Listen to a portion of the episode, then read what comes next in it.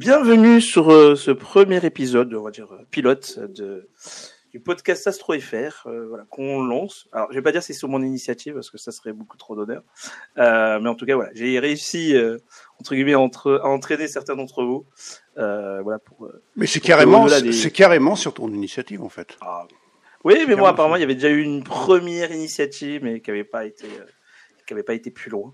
Voilà. Mais bon, voilà. Je, je, suis content que vous ayez réussi, enfin que j'ai réussi à vous à vous convaincre. voilà. Alors déjà, il faut quand même qu'on dise ce que c'est AstroFR parce qu'AstroFR, on, en, on en bah. parle.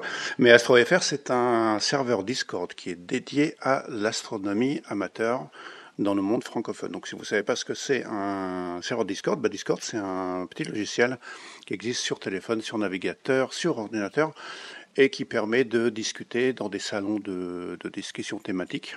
Donc un serveur, c'est un serveur qui est orienté sur un thème. AstroFR, c'est l'astronomie, en particulier l'astronomie amateur euh, francophone. Et euh, pour euh, rejoindre le, serveur AstroFR, vous pouvez aller sur Internet. L'adresse, on leur donnera tout à l'heure, mais je la donne également maintenant. C'est www.astro-fr.fr. www astro-fr, on redonnera l'adresse tout à l'heure. Bah, je vous propose maintenant qu'on fasse ben, un tour de table, même si on n'est pas autour d'une table, mais euh, d'un ordinateur, pour qu'on se présente chacun son tour, comment on s'appelle, si on a des deux pseudos, parce que par exemple moi, euh, je m'appelle Med sur le Discord, mais c'est Axel Dark euh, sur le Webastro, dont certains d'entre vous potentiellement est membre. Mini histoire en 30 secondes voilà, de la pratique qu'on a de, de l'astronomie. Je vous laisse la parole. Bah, Sébastien, alors vas-y. Moi, je m'appelle Sébastien Durand. Du coup, mon pseudo euh, partout, c'est le même, c'est Dragon Lost. En termes d'astro amateur, c'est vrai que j'en fais plus trop en ce moment. En fait, j'en fais par personne interposée. C'est-à-dire que je, forme des gens à l'astronomie amateur. Donc, euh, je fais des, des formations 1, 2, 3 étoiles de l'AFA et euh, des formations à l'utilisation d'un très gros télescope qui s'appelle le TJMS, qui est un des télescopes, qui est l'observatoire de planète science, et du coup, les fausses formations, je les fais aussi pour Planète Science. Et donc, dernièrement, je me suis mis à faire des lives aussi sur AstroFR, sur Cyril pour l'instant, mais on ira sur d'autres sujets. Le gel de traitement d'image. Pour l'astronomie, effectivement. Sinon, à côté de ça, j'essaye de maintenir à flot un projet qui s'appelle la NAFA Box, qui est un projet pour euh, piloter en remote euh, son télescope, euh, mais plutôt en nomade avec un, avec un ordinateur standard ou avec un Raspberry, par exemple.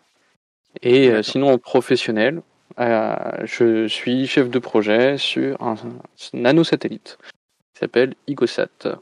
C'est un projet étudiant, donc c'est des étudiants qui fabriquent un satellite. Et donc, euh, dans un an, on l'a fini. Alors ensuite, on a Pascal. Donc Pascal ou Pasc ou Pascal, suivant WebAstro ou AstroFR. Euh, donc bah, moi, je suis juste un petit astronome amateur euh, je fais de l'astronomie euh, touriste depuis que je suis enfant, on va dire. Et, euh, et je continue maintenant surtout de l'astrophoto aujourd'hui. On aura l'occasion d'en parler, je pense, dans le podcast. Je suis passionné d'astronomie. Mais c'est également toi qui as l'initiative, c'est toi qui as l'initiative d'AstroFR, le serveur Discord. Oui, on va dire, je suis en co-initiateur avec, avec certains autres qui ne sont pas là aujourd'hui et, et, toi aussi qui as rejoint très très vite oui. euh, le, le serveur AstroFR. En 2018, oui. Et puis bah moi, bah, René, le, alors en fonction des, de mon humeur, les pseudos, ce sera le non-astronome ou, l'astronome théorique. Donc je suis un astronome théorique, pas parce que je fais de l'astronomie théorique, mais parce qu'en théorie, je fais de l'astronomie. en pratique, j'en fais pas tout le temps. c'est alors non, c'est alors là du coup euh, parce que on, va, je pense que ça va être une bonne transition pour le sujet qu'on va adopter, mais on est euh, c'est là qu'on voit que, que la pratique de l'astronomie, c'est aussi euh, beaucoup lié aux conditions dans lesquelles tu, enfin à l'endroit et dans les conditions dans lesquelles tu vis. Moi, je suis en région parisienne, euh, je suis en appartement et il se trouve que je suis dans un endroit où je vois, j'ai des arbres tout autour de, chez moi, c'est sympa, mais je vois pas le ciel. Ça veut dire que l'astronomie, pour moi, c'est uniquement de l'astronomie nomade. Ce qui veut dire euh, embarquer le télescope euh, dans une voiture et aller faire une heure de route au moins pour atteindre un, endroit où il, y a, un ciel suffisamment sombre pour faire de l'observation ou alors un peu de photos. Mais c'est toute une logistique. Et alors, évidemment, quand on a passé neuf mois de couvre-feu et de confinement, ça n'a pas aidé. Mais ça, je pense que euh, c'est euh, pareil pour, pour beaucoup de gens. Ceux qui ont la chance d'avoir un jardin ou un, l'accès à une petite pelouse, c'est un petit peu plus facile. Mais c'est vrai que quand on commence à se lancer dans l'astronomie amateur, c'est un truc qu'il faut prendre en considération.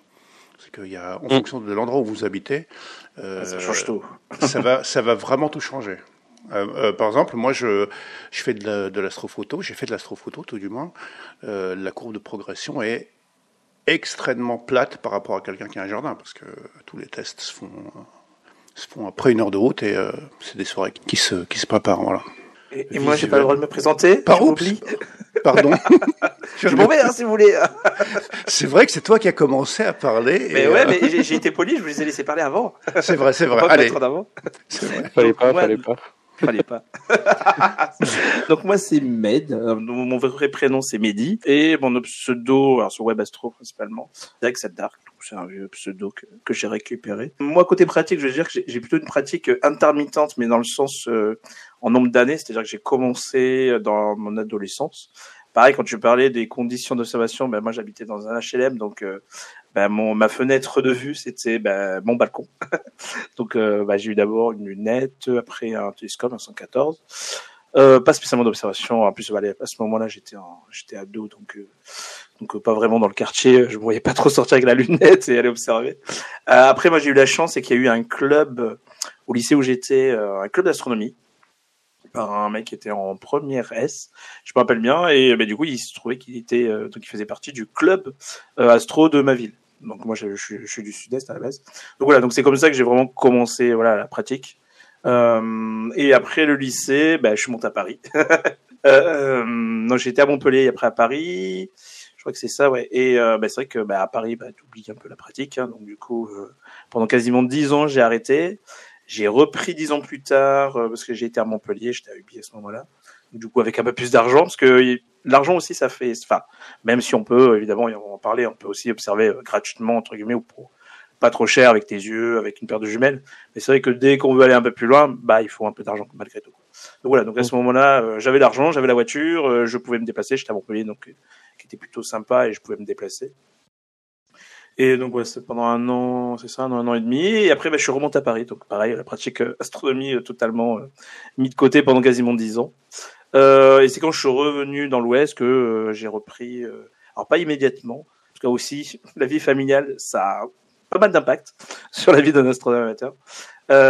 et donc c'est en redéménageant que voilà, là j'ai repris j'ai repris la pratique et c'est surtout des Wise en fait. Je me dis bah attends, il y a une comète, j'ai un télescope qui dort qui dort au placard ça serait peut-être euh, peut-être bien de ressortir. Et voilà. Et depuis bah, donc c'est vrai que j'essaie de pratiquer mais c'est vrai qu'avec la fille familiale c'est pas toujours simple. Et c'est vrai que voilà j'ai essayé de lancer euh, des initiatives euh, en parallèle côté plutôt création de contenu. Et donc j'ai lancé une première chaîne qui s'appelle Astrobidouille que j'ai lancé avec Will donc qui s'appelle Brume Argentée sur Webastro. Et, et je me dis il y avait aussi cette idée de, podcast qui se qui se concrétise aujourd'hui grâce à vous la boucle est bouclée.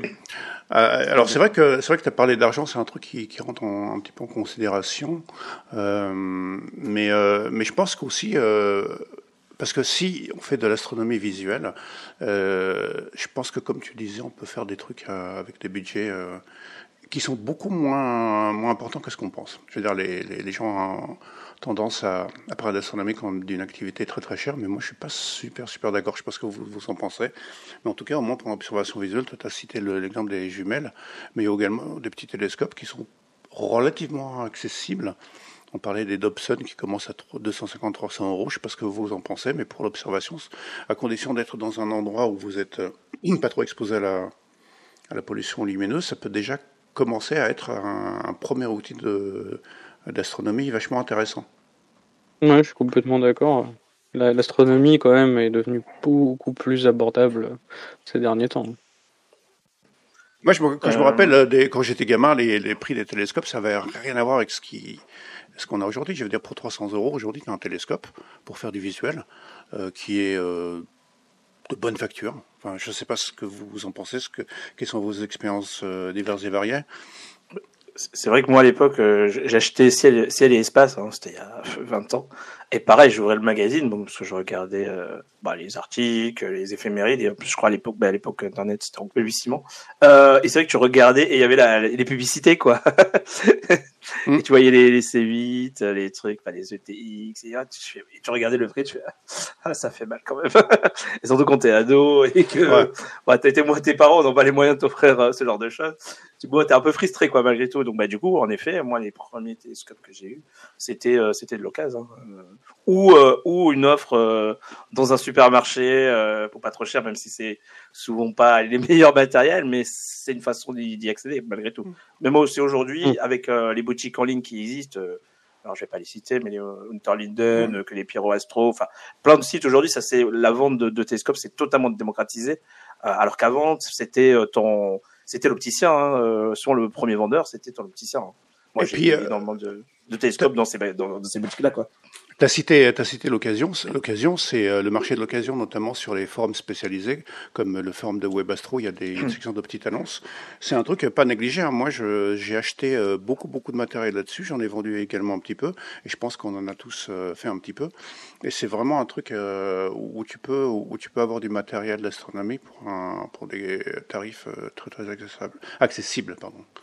Oui, c'est clair. Après, est-ce que après c'est toujours difficile sur un premier euh, instrument euh, de se diriger vers, vers de la vers l'occasion. C'était pas conseillé. Euh, tu, tu peux pas savoir si déjà bah, le prix est un peu en adéquation avec euh, c'est vrai. Euh, l'Argus et le c'est toujours un peu compliqué. Donc c'est vrai que un, un premier télescope, euh, faut peut-être mieux. je dis bien peut-être mieux. Hormis si t'es conseillé, euh, peut-être l'acheter en neuf. Après, c'est vrai que c'est que si tu aller mettre 400 balles sur un instrument que tu sais pas comment il fonctionne. C'est vrai. Mais voilà, c'est ça, c'est à voir. Après, après il y a pas 100, 150, 200 euros, ça reste, mm. euh, ça reste possible, quoi. Après, il y a l'option. mieux être conseillé. Oui, bah après, c'est pour ça, c'est pour ça qu'il y a l'option, il y a l'option club également. Euh, moi, c'est ce que je conseille souvent aux gens hein, quand, quand ils arrivent, même sur faire pour demander des conseils. On leur donne des conseils, mais on leur quand même, on leur conseille d'aller voir un club. Et vous avez l'Association française d'astronomie euh, sur, sur Internet. Ils ont la liste de tous les clubs de France et c'est quand même sympathique d'en trouver un à côté de chez soi. Ouais. Très souvent, c'est quoi? C'est une, enfin, une soirée ou deux dans le mois. Et encore, le problème, c'est qu'avec le Covid, tout ça est parti en. Oui, tout ça a éclaté. Oui, voilà, on, est, on vit une, une époque un petit peu difficile. Mais toi, toi, Sébastien, qui, qui fait de la formation en astronomie, notamment mm -hmm. avec Planète Science, qu'est-ce que, qu'est-ce que tu, tu penses ça de, de, de tout ce qu'on vient de dire? Alors, Nous, en, en, formation, en tout cas, de trois étoiles, c'est compliqué de, de, de conseiller un instrument tu vois, à quelqu'un en soi. Nous, en général, on a des instruments euh, pour la formation qui valent entre entre 700 et, et 2000 euros à peu près. On n'a pas des instruments qui valent très très cher, mais on n'a pas les instruments d'entrée de gamme parce qu'ils résistent pas pour, pour des utilisations en formation en fait. Toi Pascal, as fait, tu fais principalement de la photo, tu as fait un petit peu d'observation, de, de, visuel?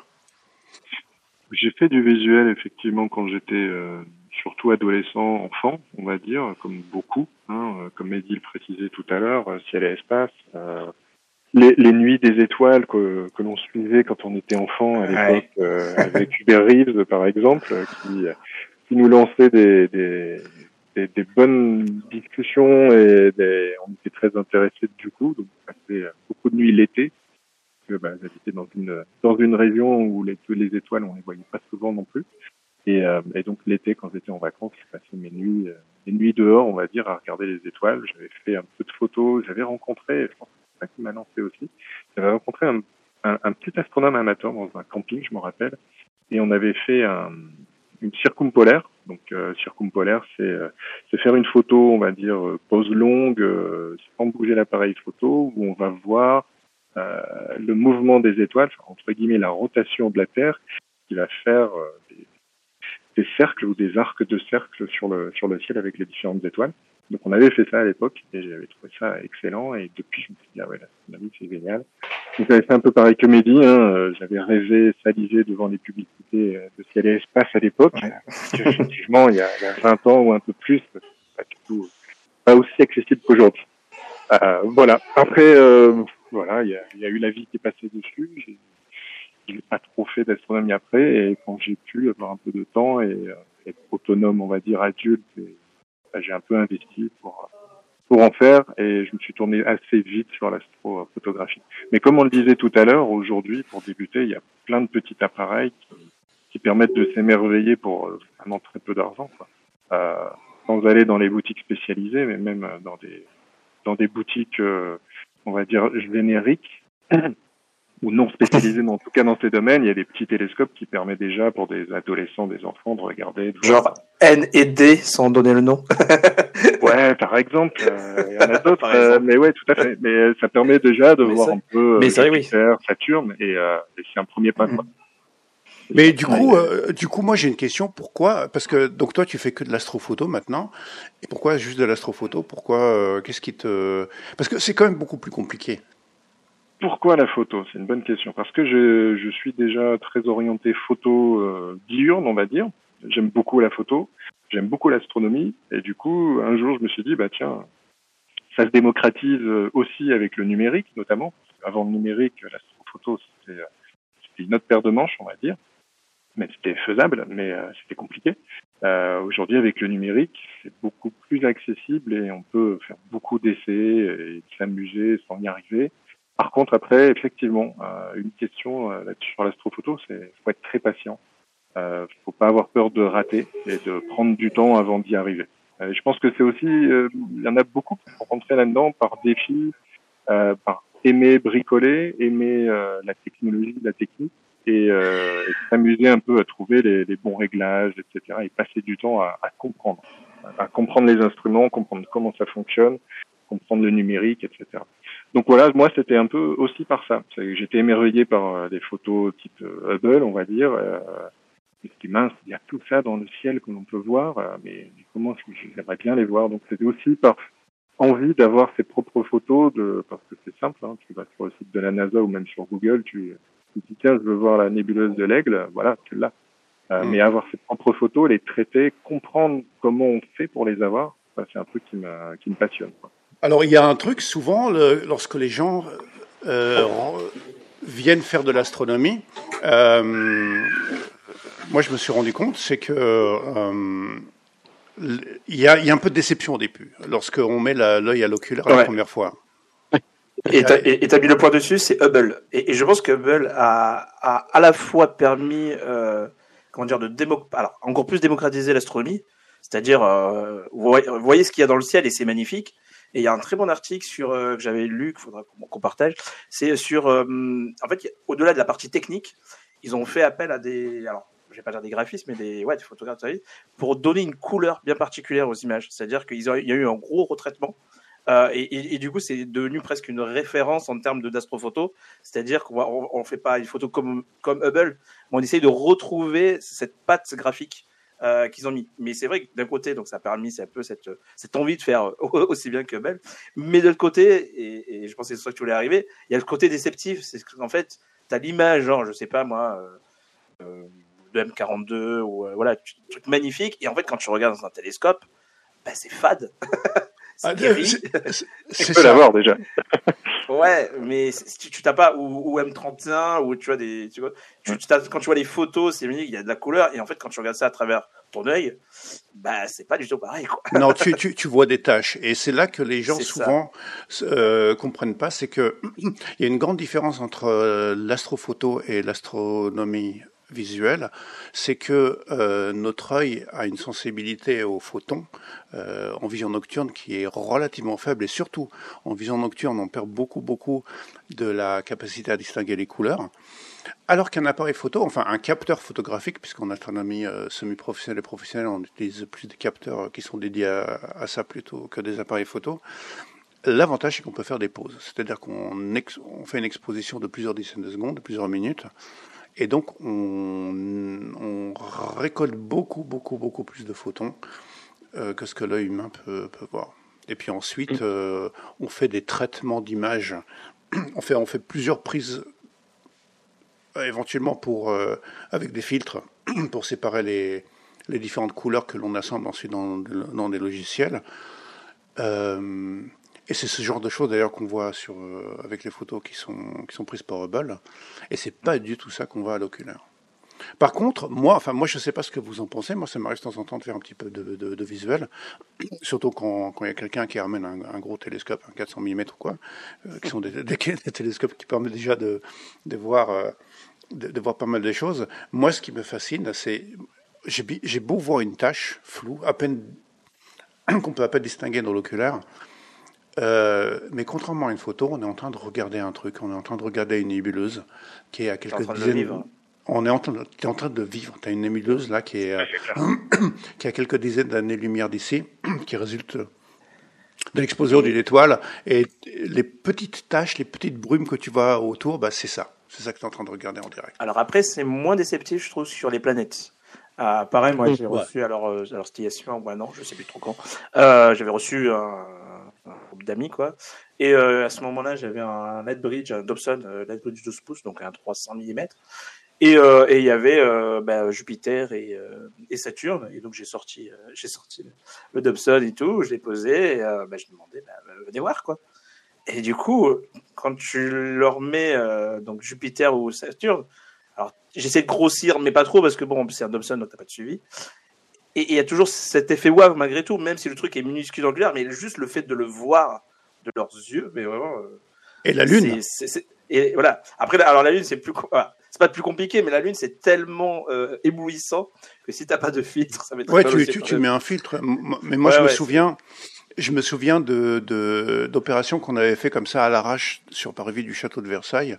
Euh, notamment, on avait fait ça. Je sais pas si tu étais là, Pascal, en 2000. la, première fois, ouais, j'étais là. C'était en 2019 pour les 50 ans de la d'Apollo d'Apollo 11. On avait on avait on posé... On the Monogène. On avait posé des télescopes sur le, parking de la place d'Armes, là, juste devant le château de Versailles. Et puis, euh, bah, les gens passaient et on leur, euh, on leur proposait de regarder la Lune. Euh, la réaction des gens, elle est juste magique. Je veux dire, rien que pour ça, c'est absolument fantastique. Dans le même dans le même esprit, je peux raconter une petite anecdote aussi. moi, j'étais en vacances, on va dire, dans de la famille, dans le centre de la France, dans un endroit où le ciel était quand même assez sympa. et j'étais avec des gens à un moment donné qui moi, je sortais mon, mon, télescope, je le préparais pour euh, faire de la photo dans la nuit.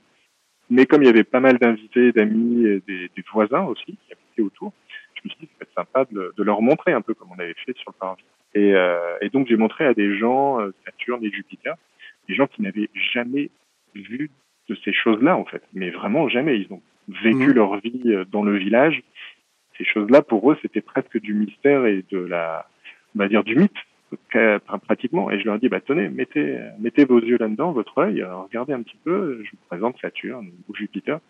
Et c'est incroyable la réaction des gens, quoi. C'est, c'est époustouflant et, ça, et c'est très émouvant. Il y, a, des gens, une dame en particulier que, qui me rappelle beaucoup, euh, qui, euh, qui en a pleuré, qui en a clairement pleuré. Elle dit mais c'est merveilleux ce que je vois, j'aurais jamais cru voir ça de ma vie et je pense que peut-être je reverrai jamais ça de ma vie. Mais c'est merveilleux de pouvoir voir ces choses-là. Et, euh, et c'est tout ça en fait. C'est aussi ça l'astronomie, c'est d'adorer partager. Je pense que c'est ça qui est aussi important et ce qui me regroupe sur AstroFR et sur d'autres réseaux et d'autres choses. C'est qu'on aime partager, on aime montrer ces choses-là parce que peu de gens ont, ont, eu la chance de les voir et, et on aime aussi partager. Ouais, et puis quand tu fais, euh, quand tu montres ça à des gamins notamment, tu peux vraiment susciter des, euh, des, des peut-être des carrières scientifiques, même un intérêt pour la science. Je veux dire, moi, c'est c'est un c'est gamin. Je faisais de l'astronomie en club, et puis c'est comme ça que j'ai eu euh, vraiment envie de, de continuer à, m'intéresser aux sciences euh, tout, tout, tout, le reste du temps, quoi. c'est vrai que moi, c'est moi j'ai enfin j'ai voulu devenir astrophysicien parce que j'ai pratiqué euh, l'astronomie étant jeune. Hein. Bon, finalement, j'y suis jamais arrivé. Mais ça c'est pas c'est pas grave. j'ai eu une autre vie. Euh, mais euh, ouais, en effet, ça peut vraiment créer des vocations. Et c'est vrai que c'est un peu dommage que la Nuit des Étoiles, enfin, je crois pas que ce soit encore diffusé. Il y a plus d'émissions euh, euh, sur France 2, France 3 qui diffusaient la, la, la nuit, enfin, la, une émission comme avec Uber Reeves. À la il y a plus qu'il y avait dans le temps, effectivement. Ouais, ouais c'est un, un, peu dommage parce que je trouve que ça mm. c'est un peu, c'est une façon aussi de d'intéresser de, les, les, plus jeunes générations et même les moins jeunes euh, à l'astronomie. C'est vrai qu'on n'a plus trop cet écho-là. Alors, on l'a régulièrement maintenant quand il y a des comètes ou ce genre de choses, euh, ou quand il y a, euh, enfin, il y a des fusées qui sont lancées, même si c'est l'aérospatial, mais bon, on n'est pas si loin, si, si, loin de, si loin de ça. Mais euh, et c'est vrai que moi, moi, il y a pas très longtemps, ouais. Oui, vas-y. Non, non, excuse-moi, non, je disais, euh, pour rigoler, euh, comme parfois il y a un astéroïde qui frôle la Terre à des millions et des millions et des millions de kilomètres. Oui, alors, des fois, des fois, effectivement, quand tu connais un sujet, que tu entends les journalistes en parler, tu te tapes la tête contre le mur. On pourrait faire un podcast là-dessus, mais bon. On pourrait faire un épisode rien que là- rien que là-dessus, effectivement. Ah oui. Et, euh, et c'est vrai que j'ai- j'ai eu la même chose que toi, c'est-à-dire qu'il y a pas très, voilà, il y a peut-être euh, bah, l'été dernier, euh, je suis allé observer avec, euh, mon acolyte d'astrobidouille. Je me permets de la caser. Ouais. Et, euh, et pareil, on était en train de, de, de, de préparer le matériel et tout. Et à un moment, euh, on sort le matériel et tout. Et à un moment, il y a des enfants qui apparaissent. Alors, c'était un genre de stade, en fait, qui est euh, entouré d'arbres et tout, donc plutôt, plutôt pratique et tout. Euh, et, du coup, on voit les enfants. Alors, ils, jou- ils jouent à la pétanque. Bon, ok, on sait pas d'où ils sortent. On se dit, bon, c'est peut-être la, grande maison juste à côté. euh. Et, donc, on continue. Voilà, on pose notre matos et tout. et à un moment, on voit une voiture qui arrive, c'était les parents. Et, euh, on les voit arriver vers nous. Oui, bonjour, vous faites quoi et tout. Un peu, un peu étonné. On dit, bon, là, on est, on est astronome amateur, on est en train de préparer le matériel. euh. Et on leur dit, bah, si ça vous intéresse, euh, bah, revenez dans une heure. Nous, on aura normalement fini de préparer le matériel. Et euh, il fera nuit et tout. Et bah, du coup, ils sont revenus une heure plus tard. Donc, il y avait des gamins dans, le lot. Dont un qui était, euh, voilà, le petit curieux de la bande. Et, euh, et donc bah voilà, alors, on est bon, resté sur un truc simple, c'est-à-dire Saturne et, Jupiter, et, euh, et pareil, t'as toujours les yeux qui brillent, euh, même que ce soit les enfants ou les parents, hein, euh, ils ont toujours ce, ce, ces petites, ces petites étoiles, enfin, c'est cette étincelle dans les yeux quand, quand ils mettent l'œil et, qu'ils voient ça, quoi. Et, et voilà, et, toi tu te dis, bah, c'est bon, t'as fait ta soirée, quoi, presque limite. Tu te dis, bah voilà, j'ai partagé, j'ai partagé une passion, quoi. Et c'est- c'est ça qui est pas avec l'astronomie, c'est que tu peux autant partager ça avec le néophyte qui n'y connaît rien et tu vas lui ouvrir un monde qui peut-être euh, n'imaginait pas, euh, et autant avec euh, ben, des personnes, voilà, des, passionnés sur des discussions parfois très techniques. et, et ça qui est, je trouve extraordinaire avec l'astronomie. quoi. Ouais, et donc du coup, en fait, l'avantage de, ce qu'on appelle le, visuel, enfin l'observation planétaire, c'est-à-dire, enfin, on appelle ça l'observation planétaire, mais en fait, c'est l'observation des des objets qui sont dans le système solaire, c'est-à-dire la Lune, les planètes et quelquefois également le Soleil, avec euh, cette fois-ci des filtres adaptés. C'est que ça, c'est quelque chose qui ne dépend pas de la pollution lumineuse. Vous pouvez être en ville à partir du moment où vous avez une fenêtre qui donne sur le sud, vous allez pouvoir euh, voir les planètes, vous allez pouvoir voir euh, la Lune. Euh, c'est un, un truc qui est assez facile à faire. Après, le problème, c'est que dès que l'on commence à vouloir observer les objets du ciel profond, c'est-à-dire tout ce qui est en dehors du système solaire, des galaxies, des nébuleuses, etc., ça dépend énormément de la, de la pollution lumineuse dans laquelle on se trouve. C'est euh, vraiment illusoire de vouloir faire quoi que ce soit avec un télescope, d'observer quoi que ce soit avec un télescope en, en ville. Là, faut vraiment. Est-ce qu'on parle de Berilius à ce Ah non, alors attention, parce bah, alors on peut, on peut en parler. On, peut en peut parler. parler. Oui, mais oui, mais là on parle de photos à ce moment-là. Oui, Parce que là, oui, je- évidemment. voilà, justement, parce que là, le, le truc, c'est que, et c'est là qu'on entre dans la différence entre la, la photo et le, et le visuel. C'est que là, moi, je parle de visuel, et pour le visuel, si vous n'êtes pas dans un endroit qui est écarté de la pollution lumineuse, à l'écart de la pollution lumineuse, euh, ça va être compliqué, ça va devenir vite frustrant. Parce que là, du coup, euh, observer des gens, des, des, des objets qui sont déjà pas très lumineux, lorsqu'on est dans un ciel euh, laiteux, parce qu'il y a toutes les lampes au, sodium et au LED qui, éclairent le fond de ciel, ben c'est pas terrible. Et euh, ce qui est un peu contre-intuitif, ce qu'on pourrait euh, ne pas ne pas réaliser tout de suite, c'est que lorsqu'on fait de l'astrophoto, par contre, on est beaucoup moins emmerdé par la pollution lumineuse. Et là, c'est peut-être Sébastien qui pourrait nous en dire un peu plus sur le pourquoi et le comment. Avant, je voulais juste rebondir sur ce que tu disais par rapport à être en ville, tu vois. Ouais. Je me souviens d'une observation que j'avais fait avec un ami euh, quand j'étais à la fac. Il avait acheté un 150-750 et euh, on avait observé euh, l'anneau de la lyre euh, en plein milieu de en plein milieu de la pelouse des Invalides, tu vois. Ok, mais alors le- la lyre, c'est une nébuleuse qui est quand même très. Voilà. euh, c'est ce qu'on appelle les nébuleuses planétaires, qui sont quand même très. euh, très Des objets très compacts. Voilà. On, on est d'accord. Mais du coup, il y a quand même des trucs à observer. Effectivement, malheureusement, du coup, il va falloir choisir ses cibles. Euh, mais au moins, on a des trucs à observer. C'est-à-dire qu'effectivement, ça sera que du planétaire ou des objets compacts. mais on peut quand même observer quelque chose, surtout avec un télescope. Euh... Et, et, du coup, euh, du, du, coup, le paradoxe de la de l'astrophoto en ville, pourquoi c'est plus facile de faire de l'astro en ville, de l'astrophoto pardon en ville que de que d'observer? Je pense bah, que en astrophoto, c'est vrai que vu qu'on va pouvoir augmenter le temps de pause, ça, va aider déjà dans un premier temps, effectivement. Euh, après, euh, quand on dit plus facile, c'est qu'effectivement, on va utiliser des filtres qui vont permettre de virer ce qui est émis seulement par les lampadaires, mais euh, de garder quand même ce qui est émis seulement par les objets du ciel profond. Après, euh, je dis quand même un bémol au sens où quand on observe des multiples galaxies ou ce genre de choses, malheureusement, c'est comme les étoiles, elles émettent dans toutes les longueurs d'onde. Et, et là, on est eu. là, effectivement, oui, parce que les éclairages les aident un peu, mais pas énormément. Oui, parce qu'on a les éclairages, euh, les éclairages LED, qui sont des ampoules qui émettent dans, dans, un, dans un spectre très très large. Et qui, alors, euh, le principe euh, de, de, de base, c'est de foutre un filtre sur le sur l'imageur, et puis on enlève toutes les, toute la bande de fréquence qui est émise par les, ces fameuses lampes au sodium qu'on retrouve sur l'éclairage public. Et ça c'est bien parce que, euh, comme tu le disais hier pendant la présentation live qu'on a qu'on a eu sur euh, sur AstroFR, c'était hier ou avant-hier d'ailleurs, c'était avant-hier. Euh, ouais, c'est ça. Euh, l'avantage c'est qu'il y a pas mal d'objets dans le ciel qui émettent dans des de la lumière dans des fréquences qui sont pas du tout en, qui viennent pas du tout chevaucher les, les celles des lampes sodium. Malheureusement, depuis quelque temps, on est passé à l'éclairage LED. Et là, c'est toute une autre histoire. Oui, effectivement, les LED euh, émettent effectivement dans tout le spectre. Euh, alors, heureusement, elles émettent pas de la même façon dans tout le spectre, donc on peut éviter un petit peu euh, la, la lumière des, des, LED en filtrant beaucoup le bleu, parce qu'elles ont très grande émission dans le bleu et une très grande émission dans le jaune. Malheureusement, le jaune, là, ça va beaucoup nous impacter, mais heureusement, le H-alpha reste quand même assez loin du pic d'émission des LED. Donc par exemple, l'observation avec juste un filtre H-alpha en photo, en visuel on verra rien avec ce genre de filtre, mais en photo, euh, on va quand même pas mal virer tout ce qui est euh, LED, lampadaire au sodium, et un peu tous les lampadaires en fait. Y a très peu de lampadaires qui émettent dans cette, euh, dans cette fréquence-là en fait. Et, et, là du coup, tu peux nous dire un petit peu, c'est quoi H-alpha?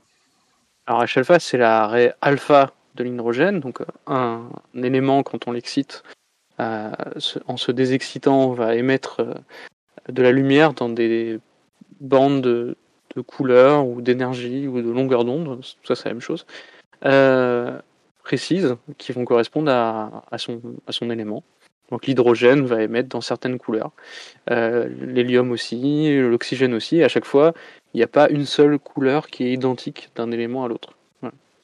Et donc, alors, du coup, l'avantage de l'hydrogène, c'est que c'est quand même l'élément le plus ouais. que l'on que l'on trouve le plus en abondance dans, dans l'univers. Beaucoup de, beaucoup de nébuleuses qui émettent euh, en, dans, la, dans la bande de l'hydrogène. Donc, si on met un filtre H-alpha qui vire tout, quasiment tout, sauf l'hydrogène, euh, donc là, effectivement, on se retrouve dans des situations où on peut faire de l'astrophotographie en ville sans trop se préoccuper de la pollution lumineuse. Mmh. Exactement. Après, il y a d'autres a... bandes hein, qui nous intéressent, mais euh, c'est le même principe pour tout le monde, de toute façon. Après, on peut parler aussi de la pratique euh, qui est un peu intermédiaire, qui est le live stacking. C'est-à-dire qu'il se trouve, donc, on peut dire c'est de l'astrophoto, euh, mais en version plus courte. ouais, c'est ce qu'on appelle le, le, visuel assisté, c'est-à-dire qu'au lieu de ouais. regarder dans un dans un oculaire, on va regarder un écran d'ordinateur parce que, enfin, le, sur un écran d'ordinateur, le résultat d'une d'une caméra. Mais déjà, je crois qu'il faut qu'il faut expliquer ce que c'est le, le, le, stacking. Et je sais pas si Pascal, tu peux nous en dire un peu parce que toi, tu fais de la photo, donc le stacking, je pense que tu dois connaître sur le stacking, bon, on en a un petit peu parlé. Hein, euh, Alors le stacking en français, en français, ça veut dire empilement. Donc, on empile les photos. Ouais, alors, alors, effectivement, comme on parlait tout à l'heure, euh, pour euh, pour pouvoir euh, immortaliser ou en tout cas mettre sur euh, sur photo euh, ce qu'on peut voir dans le ciel. Enfin, on peut pas voir avec nos yeux dans le ciel, mais les nébuleuses, les galaxies, etc. On va avoir des temps d'exposition plus longs, comme expliquait Sébastien. Et un autre, une autre manière aussi de faire, en plus, c'est d'empiler plusieurs photos. On va, vous allez avoir une pause de 5 minutes, par exemple, et vous allez faire 10, 20, 30, 40 photos différentes.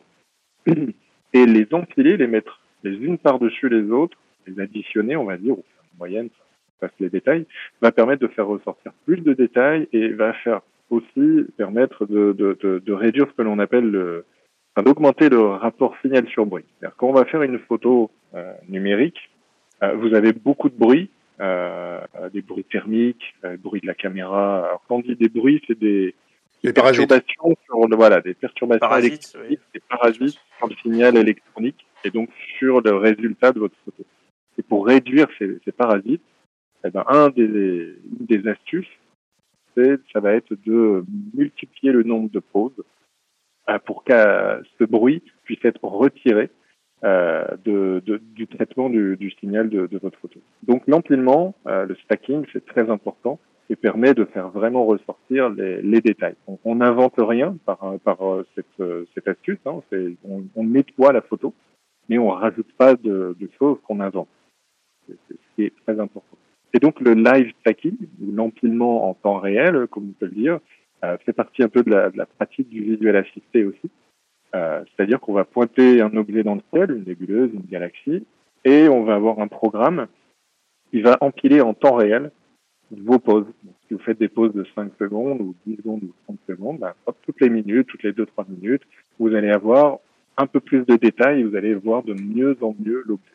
Et ça, c'est très intéressant aussi à, à partager avec des, avec des gens et à montrer parce que euh, ça permet d'aller au-delà de ce que l'on peut voir à l'oculaire.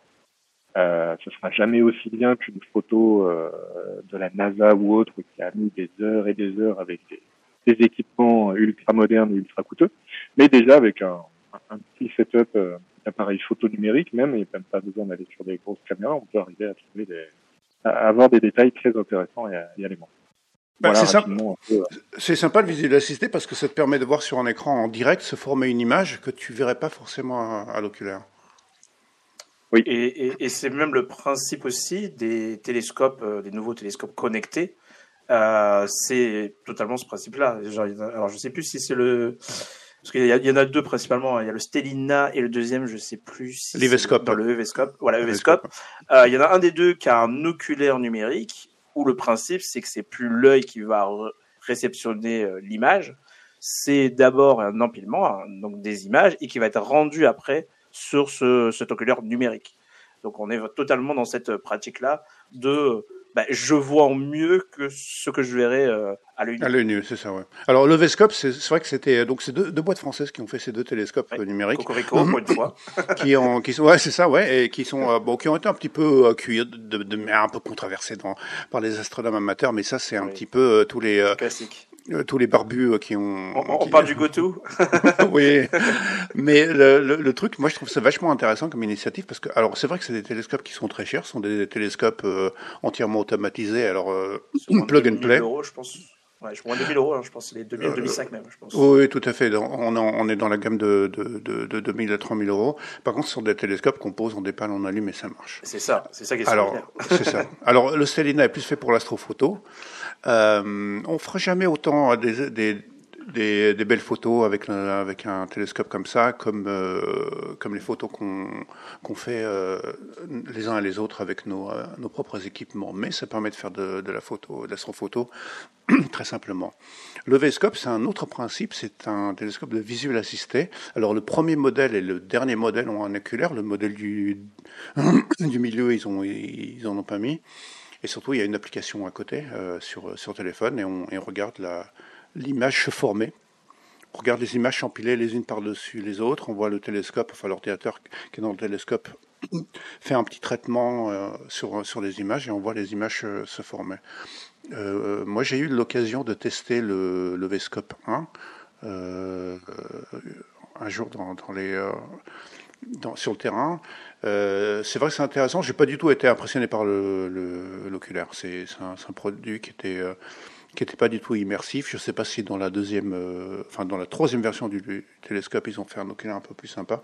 Mais tu avais vraiment l'impression de regarder un, écran à, deux- balles, quoi. Par contre, sur l'application, c'est assez impressionnant de voir l'image se former. Ah, mais après, euh, donc ça, c'est des équipements qui coûtent très cher, mais il y a plein d'autres initiatives open source. D'ailleurs, sur euh, sur AstroFR, il y a des gens qui font, euh, qui développent un, logiciel qui s'appelle ALS, qui est un logiciel de d'empilement automatique, d'empilement de stacking automatique. Donc vous mettez une caméra sur votre télescope. Et c'est le logiciel qui va faire l'empilement et qui va vous montrer sur votre ordinateur directement le, résultat. Et puis ça, vous pouvez le faire. euh, je crois qu'on peut le faire avec un Pi, tu, avec un Raspberry Pi. Euh, Sébastien, tu me, tu, je Alors, pense, euh, Le. Pi 4, tu commences à pouvoir le faire à condition que, que la cadence soit pas trop importante et que les images soient pas trop grosses. D'accord. Ok. Mais avec Bah, un- ça reste un- euh, Ça reste un micro-ordinateur qui qui est pas fait pour de la puissance, qui est Oui, fait pour la bureautique. l'auto. A- a- Après, c'est vrai que ces télescopes-là apportent une, une autre chose, c'est la partie euh, mise en station. si on peut appeler ça comme ça, même si c'est des télescopes euh, à azimutal, c'est que tu le poses, et il, il prend deux, trois images, il se cale, il calibre, et t'as rien à faire. Alors, il existe, euh, parce que moi je l'ai eu euh, pendant quelques temps, euh, ah, comment ça s'appelle déjà? Le Célestron, tout, tout, tout, tout, tout, tout. Oui, Ah, il y a euh, une petite caméra. Je- je- Oui, la, la, Ah, la- la caméra Star, euh, la caméra Célestron, c'est StarSense que ça s'appelle, non? Ou- StarSense, voilà. Ouais, et c'est exactement ce principe-là. C'est-à-dire que ça se met à la place euh, du chercheur. Euh, vraiment, c'est vraiment prévu tel quel. Donc, tu as une caméra, tu branches ça sur, euh, sur ta raquette, sachant qu'il existe deux versions. Et à la base, c'est Celestron, mais tu as une version euh, pour Skywatcher. Mhm. Donc, en fait, ce que ça fait, c'est que ça remplace ta 6CAD, ta raquette 6CAD, par celle de Celestron. Donc, Alors, un du- petit boîtier, un genre de hub, en fait, sur lequel tu branches ta caméra, euh, ta raquette, tu le lances, et après, tu as juste à suivre les instructions. Ah, euh, ah, alors que de paramétrage. Ouais, pour les gens qui savent pas de quoi on parle, en fait, c'est un. Ce qu'il faut savoir, c'est que lorsqu'on utilise une monture, euh, euh, alors on va peut-être pas rentrer dans les détails des montures de, de télescope, mais on va quand même être obligé de dire qu'il y en a deux. Il y a les montures équatoriales et les montures azimutales ou altazimutales. Ouais. Les montures équatoriales, euh, c'est comme un espèce de trépied photo. hein. Vous avez votre tube qui est sur deux axes et puis vous bougez dans, n'importe quel sens. Par contre, le problème, c'est que si vous le laissez pointer sur quelque chose, vous allez voir la rotation de la Terre qui va faire bouger votre cible dans l'oculaire et euh, l'objet que vous êtes en train de regarder va partir, va quitter l'oculaire. Et le truc très important, c'est que tu es obligé de jouer sur deux axes. C'est-à-dire l'axe euh, voilà. vertical, horizontal, donc euh, azimutal, Pour attraper, azimutale. voilà, pour attraper, comme tu as les deux axes, bah, tu, tu joues sur les Ouais. deux axes pour remettre ton objet dans, le- au milieu. Donc c'est pas du tout fait euh, pour la photo. Ça peut être utilisé pour la photo planétaire, mais euh, ça, ça dépasse un petit peu le, le cas de, de cet épisode. Mais en tout cas, c'est pas euh, du tout destiné à faire de l'astrophotographie de ciel profond. Et pour ça, on utilise au contraire des euh, montures équatoriales. Alors une monture équatoriale, c'est une monture de télescope sur deux axes, mais la particularité, c'est que l'un des axes est parallèle à l'axe de rotation de la Terre. Et donc du coup, si on met un petit moteur dans ce, sur cet axe qui tourne à la même vitesse angulaire que la Terre, et si on aligne cet, cet axe sur le- l'étoile polaire qui se trouve être Quasiment. pratiquement, voilà, quasiment au niveau du pôle nord céleste, c'est-à-dire au, au niveau de, de l'axe de, de rotation de la Terre, eh ben on peut suivre les, les objets dans le ciel. Alors, ça, cet alignement, ça s'appelle une mise en station. Euh, le truc, c'est que euh, les montures sont pas super précises. Il y a toujours des petits défauts mécaniques. Et une fois que vous avez mis votre euh, monture en station, vous avez maintenant, avec les, mo- les montures modernes, vous avez un petit, un, un petit, une petite raquette, là, un petit, un petit clavier là, puis vous dites voilà, je veux que le télescope pointe sur cet objet-là, et puis bah, le télescope il va pointer sur cet objet-là. Sauf que c'est pas super c'est la théorie. Ça, c'est la théorie. Surtout, c'est la théorie. Dans la Voilà. pratique, c'est beaucoup plus compliqué. De la pratique, euh, vous allez être à côté et vous allez devoir faire un alignement. C'est-à-dire, Ouais, dans la pratique, c'est que la Ciscan veut dire pointer trois étoiles. Et, et c'est le problème, c'est que quand on vend des télescopes euh, connect, pas connectés, mais avec euh, euh, avec du GoTo souvent, ben, ce qu'on leur dit pas, c'est qu'il va falloir faire euh, le, le calibrage en fait de l'instrument. Et ça, Voilà. je pense, que c'est jamais dit parce qu'il va falloir calibrer sur souvent trois étoiles. Et même en calibrant trois étoiles, globalement, on va être souvent pas très loin de l'objet. On peut être dessus, hein, mais souvent, ça part totalement ailleurs. Ouais, là, en fonction, en, fonction des montures, effectivement, ça peut être plus ou moins précis. Là, là. Et ce, cette petite caméra, l'avantage, c'est qu'elle va prendre un- une photo du, du ciel. Euh, Ce qu'on appelle l'astrométrie. Si et, va, et va faire ce qu'on appelle par abus de langage l'astrométrie. C'est un abus de langage. mais, mais c'est comme ça. placeholding, ouais. Voilà. Et donc la caméra va tout simplement dire voilà, je, ça c'est la partie du ciel que je, vers laquelle je suis en train de pointer. Je vais la comparer à un catalogue qui existe sur euh, sur internet et euh, je vais savoir grâce à cette comparaison exactement euh, vers quelle direction pointe le télescope. Et donc ça permet de de l'orienter euh, automatiquement avec la raquette de manière plus précise. Et donc Ah, si toi, on veut t'as- faire une métaphore, ouais, si on veut faire une métaphore, euh, souvent ce que je dis, c'est euh, c'est la triangulation des antennes, euh, des antennes mobiles. C'est le Oui. même principe, c'est-à-dire que pour savoir où est une personne avec un téléphone mobile, il suffit entre guillemets trois antennes, et à partir de ces trois antennes, on peut déterminer que le temps de signal entre les antennes et on est à peu près à telle position. C'est totalement le même principe. Et toi tu donc t'as Inversé, utilisé, évidemment.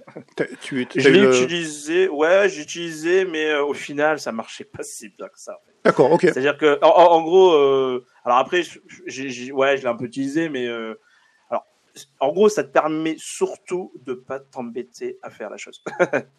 mais après, il, reste toujours les problématiques de, bah, de, de ta, de ta monture qui reste euh, avec les défauts qu'elle a. Mais globalement, oui. Après, quand j'ai pointé, j'étais, je crois, j'avais pointé Jupiter, c'était bon.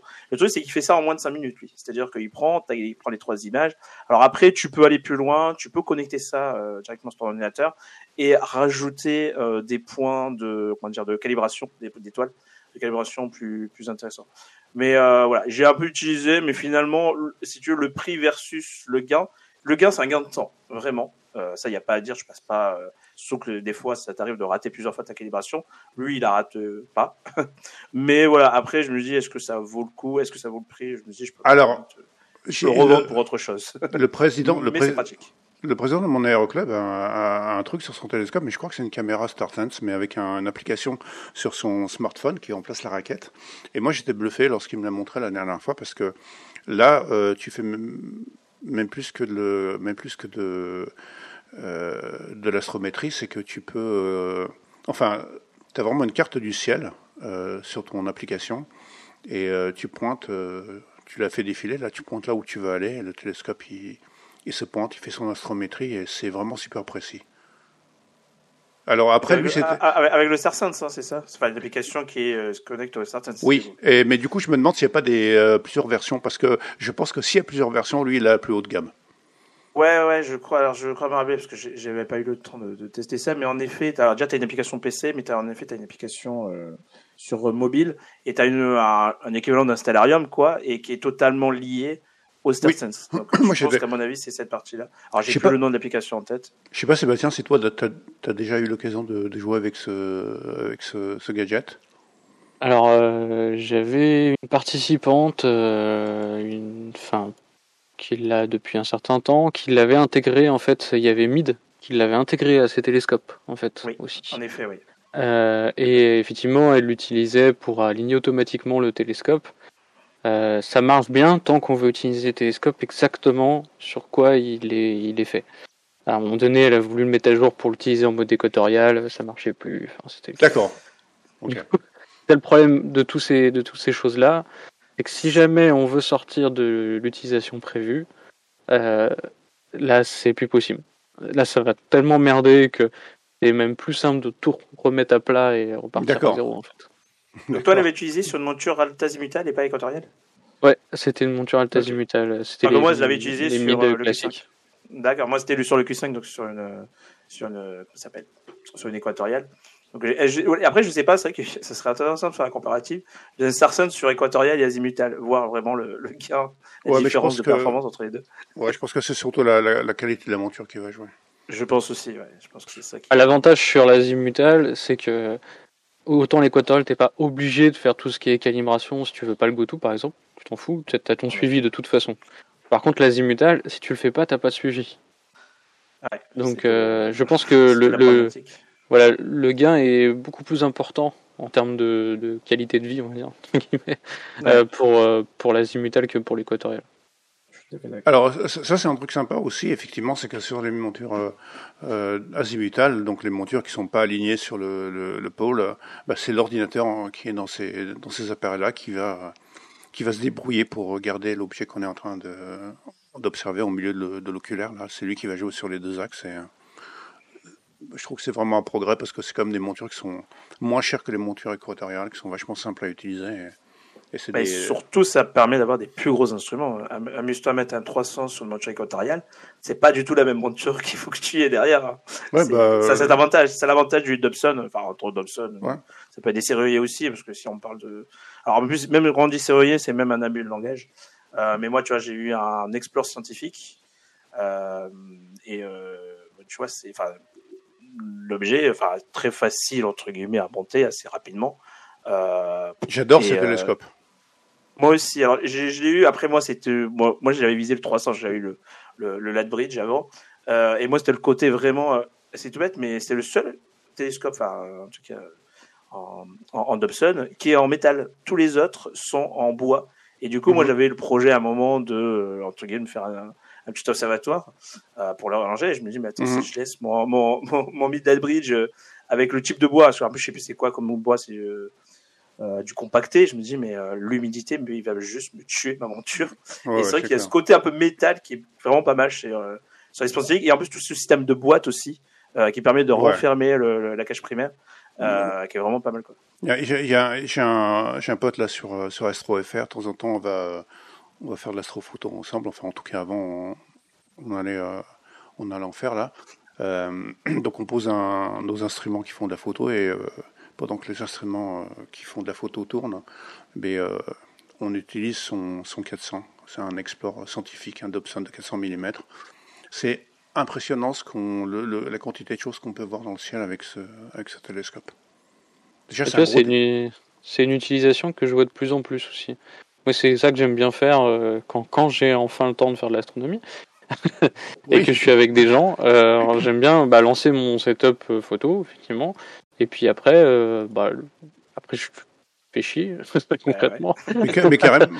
Et du coup, euh, tu as envie de faire du visuel. Et en fait, au final, souvent, euh, les gens essayent de dire ah bah non, ceux qui font de l'astrophoto, ils aiment pas les gens qui font du visuel, ceux qui font du visuel, ils aiment pas l'astrophoto. En fait, c'est pas vrai, en fait. c'est complètement faut, vrai. Quand tu fais de l'astrophoto, tu fais les deux, en fait. Quand tu fais de l'astrophoto. Avant de faire l'astrophoto, faut quand même avoir un minimum quand même pratiqué en visuel, quoi. Oui, ça dépend. Bah, ça dépend. Ouais, mais enfin, faut quand même savoir un minimum utiliser. Sinon, la marche est vachement plus plus grande. Bah, c'est ça. On va dire. ouais, mais euh, mais en tout cas, ce qui est important quand vous faites de l'astrophoto et, et euh, à la limite, ça pourrait même être la conclusion de, de tout ce de tout ce, ce podcast, c'est qu'il faut toujours avoir un pote qui fait du visuel et qui, qui se ramène avec un gros Dobson. Moi, c'est un truc que j'ai appris. Parce que l'avantage sur AstroFR, c'est qu'on se, on s'organise des sorties, euh, des sorties euh, Astro. On a, on a nos, nos points, nos points d'observation qui sont, qui sont programmés déjà dans le, dans le serveur, et puis on peut s'organiser des, des, sorties.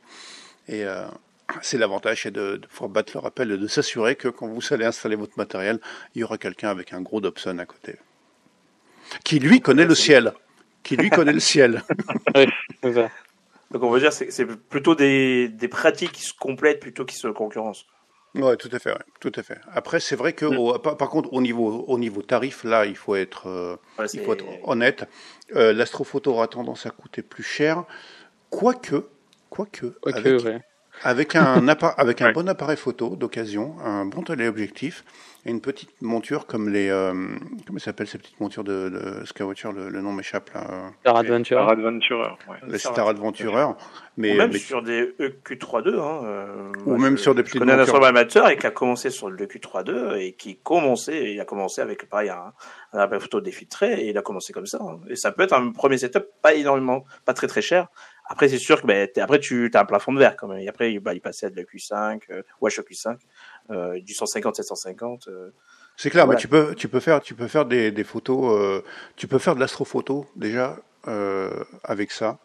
Et on voit les, on voit les gens hein, qui, qui font de l'astrophoto bah, dans le dans le salon dessin et photo là, d'astrofaire notamment. Bah, moi, je, je dis respect Même... parce que. Ouais. Et, et même sur WebAstro, hein, des fois, tu vois des personnes qui ont commencé une pratique il y a un an, qui reviennent un an plus tard, et quand tu vois la marge de progression, Hmm. parfois, elle est, elle est, elle est hallucinante, quoi. Ouais, c'est vrai que voilà, c'est vrai que c'est une école, l'astrophoto, j'ai l'impression. Alors, moi, je commence juste à m'équiper pour en faire. Euh, c'est une école de patience, de persévérance, j'ai l'impression. Euh, c'est, c'est, enfin, Je- euh, en gros, faut, faut, faut avoir envie, hein, j'ai l'impression. Je, je, je confirme, je confirme. Moi, je me suis remis à l'astronomie directement par l'astrophoto. Après, on aurait fait euh, en visuel quand j'étais gamin. On a fait aussi un petit peu de photos argentiques quand j'étais gamin. Mais et euh, c'est vraiment un truc. euh, moi, je, comme disait Pascal tout à l'heure, c'est euh, l'un des motifs, l'une des motivations, ça peut être de relever des défis techniques. Et moi, c'est ce qui m'a, ce qui m'a motivé. Et euh, Dieu sait si on m'a, si on m'a entendu pester, mais c'est, c'est mais c'est vrai que c'est vrai que t'arrives, t'arrives à faire des trucs. Mais euh, quand tu es en 100% nomade, c'est euh, faut être patient. Et là, comme tu le précisais, la courbe de, de progression est, est forcément plus difficile parce que bah, le nombre de fois où tu peux partir, C'est moindre. Moi, j'étais pur nomade aussi avant. Je suis un peu moins nomade, heureusement, mais euh, j'étais pur nomade avant et je passais des, des, des- des nuits euh, quasiment Juste. pour rien parce que pff, voilà, j'avais pas réussi à bien collimater mon mon Newton et que bah la nuit arrivait, allez, tant pis, on va shooter et puis au final, euh, C'est ça, tu passes des, des, nuits à, à régler oui. ton matériel. et faire des tests, euh, le nombre de fois où il faut tester pour collimater, pour euh, la mise en station, tu- C'est ça. c'est compliqué quoi.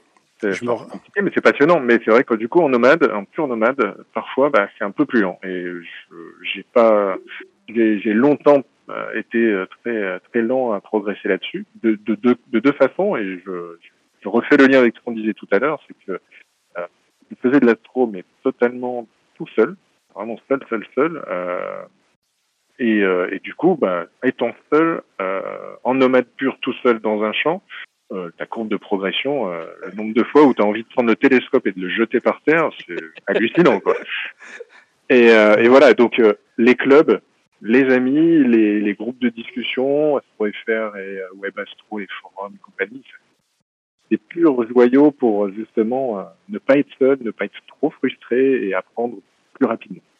C'est vrai que les outils, euh, c'est vrai que les outils euh, comme AstroFR et puis les, les forums, les, les forums astronomie, c'est génial parce que ça te met, euh, ça te met à disposition des gens qui ont, qui ont beaucoup d'expérience, qui sont capables de t'aider là tout de suite dans les médias, même quand tu es dans, dans ton champ là, en train de galérer, hein, parce que tu sais pas ce qui Ouais. se passe.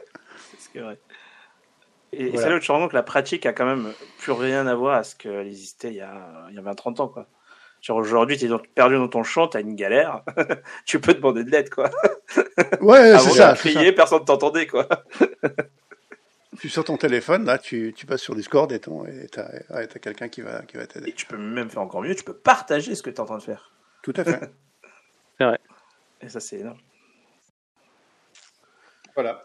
Je pense qu'on a fait le tour du sujet. Bah oui, voilà, on va faire un. Je pense que c'était euh, c'était pas mal déjà pour un épisode zéro. Euh, donc Pas de euh, voilà, pas de blanc, au contraire. Et euh, donc du coup, bah, AstroFR, je rappelle l'adresse euh, www.astro-fr.fr, www.astro-fr.fr pour nous rejoindre sur le Discord d'Astronomie AstroFR. Merci, Voilà. merci messieurs. Voilà. Ben, merci en tout cas d'être venu. Mehdi, merci d'avoir euh, d'avoir eu cette superbe, initiative. Ah ouais, de- Ou réinitier le projet. initie- ouais, ben, enfin, Voilà. l'avoir concrétisé en, en tout cas. Le projet est lancé, en tout cas, c'est passionnant les discussions. Euh, Je pense qu'il y a beaucoup d'autres sujets qu'on peut aborder. On a peu- un peu abordé euh, certains euh, dans ce DGS podcast. Ouais, on- Je pense qu'on aura l'occasion de détailler d'autres choses. Ouais, Et- carrément. et voilà. Voilà. Bah, Merci beaucoup à vous aussi. Merci à vous. Et puis, bah, on se retrouvera au, à l'épisode numéro 1 qui Ah. parlera de euh, ce dont parlera l'épisode numéro 1. On se décidera au dernier moment. Voilà. On a une liste, on a une belle liste, euh, on peut piocher dedans. Ok. ok. Allez, ciao, ciao. À bientôt à tous. Au revoir. Bientôt.